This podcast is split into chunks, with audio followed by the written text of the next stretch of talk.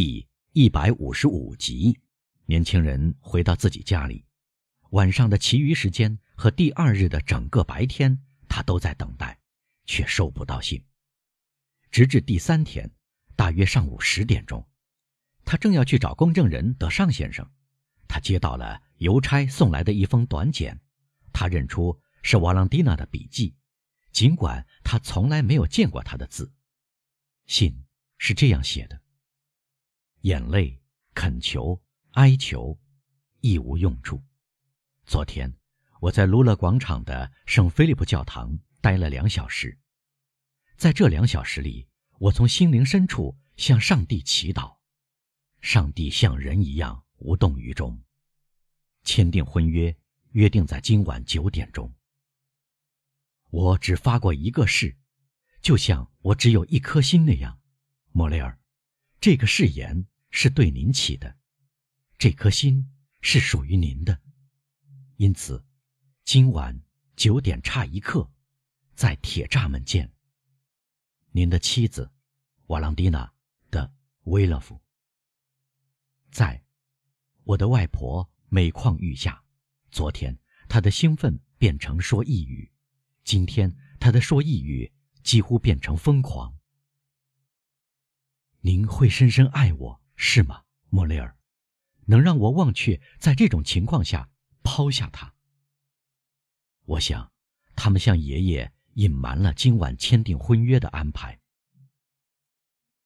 莫雷尔不满足于瓦朗蒂娜告诉他的情况，他去找公证人，公证人确认了婚约在晚上九点钟签订的消息。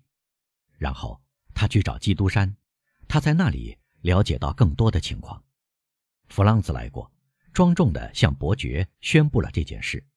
德维洛夫夫人也给伯爵写了信，请他原谅没有邀请他参加这个仪式。德圣梅朗先生的去世以及他的双父眼下的状况，给这次聚会投下悲哀的黑纱。他不愿使伯爵的额角愁云密布，他希望他快快乐乐。昨天，弗朗兹拜见了德圣梅朗夫人，他起床相迎。遂又躺回床上。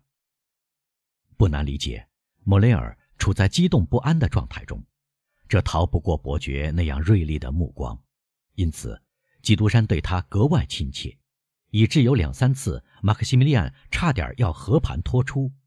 但他回想起对瓦朗蒂娜正式许下的诺言，他把秘密埋藏在心里。年轻人白天把瓦朗蒂娜的信。反复看了二十遍，这是他第一次给他写信，而且是在什么情况之下呢？每次重读这封信，马克西米利安都向自己重申是瓦朗蒂娜幸福的誓言。的确，能下勇往直前的决心的姑娘，会多么令人折服啊！他为她牺牲一切的那个人，难道不值得忠心耿耿吗？对他的情人来说。她应该真正成为他的第一位最值得崇拜的对象。她既是女王，又是妻子。为了感谢他和爱她，一个人的心灵是绝对不够用的。莫雷尔怀着难以描述的激动想到这一刻，瓦朗蒂娜来到时这样说：“我来了，马克西米利安，把我带走吧。”他以为这次逃走做好安排。两把梯子藏在小园子的苜蓿之中，一辆带棚的双轮轻便马车该由马克西米利安亲自驾驭，就等在那里。不要仆人，不要灯光，在第一条街的拐角才点亮提灯，因为出于加倍小心，要绝对防止落在警方手里。战栗不时掠过莫雷尔全身，他想到这一时刻的到来，他要保护瓦朗蒂娜从墙顶上下来。他会感到他瑟缩发抖地倒在他的怀里，而以前他只握过他的手，吻过他的指尖。下午一到，莫雷尔感觉那一时刻就要来临了。他需要独自一人待着，他的血在沸腾。一个朋友的普通问题，甚至仅仅是声音，都会激怒他。他关在房里，竭力去看书，但他的目光在字里行间掠过，什么也看不明白。他终于扔掉了书，第二次再来构想他的计划：梯子和小园子。那一刻终于临近了。一往情深的男子是从不会让挂钟安安心心的运行的。莫雷尔把他的挂钟折腾得真够厉害的，挂钟在六点钟时居然指着八点半。他心想，到动身的时候了，签订婚约的时间实际上是九点整，但瓦朗蒂娜多半不会等到这个时候，因此莫雷尔在他的挂钟指着八点半时从梅莱街动身。他进入小园时，卢勒广场上的圣菲利普教堂正敲响八点。马和马车藏在一间青皮的小屋后面，莫雷尔通常就躲在这间屋子里。亮光渐渐暗了下来。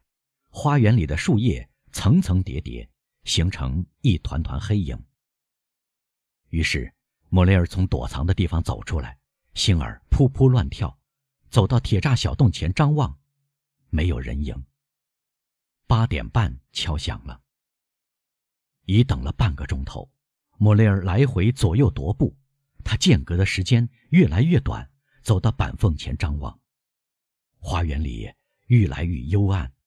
在黑黝黝一片中，却看不到白色长裙；在静寂中，却听不到脚步声。透过树叶看到的房子，仍然黑漆漆的，没有任何标记说明这幢屋子打开大门迎接签订婚约这样一件大事。莫雷尔看看表，表上是九点三刻，但马上传来教堂大钟的响声，他已经。听到过两三次了，钟声敲响九点半，校正了他的表的错误。这比瓦朗蒂娜确定的时间多等了半个钟头。他说定九点钟，只会早到，不会晚到。对年轻人的心来说，这是最可怕的时刻，每一秒钟都像铅锤一样落在他的心上。树叶最轻微的沙沙声，风儿最低沉的嗖嗖声。都引起他耳朵的注意，使他的额角冒汗。于是他浑身哆哆嗦嗦，把梯子固定好，不再浪费时间，把脚踩在第一根横档上。在恐惧与希望的交替中，在心儿的扩张与收缩中，教堂大钟敲响十点。好，马克西米利安恐惧的低声说：“签订婚约不可能延续这么长的时间。”除非出了始料不及的事，我估计过各种可能性，计算过全部仪式进行的时间，一定发生了什么事。于是，时而他激动不安地在铁栅门前踱步，时而他把发烫的额头靠在冰冷的铁上。签订婚约后，瓦朗蒂娜昏厥过去，还是瓦朗蒂娜在逃跑时被抓住了？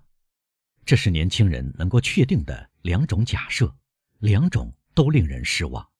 他还想到瓦朗蒂娜在逃跑时精力支持不住，昏倒在小径之中。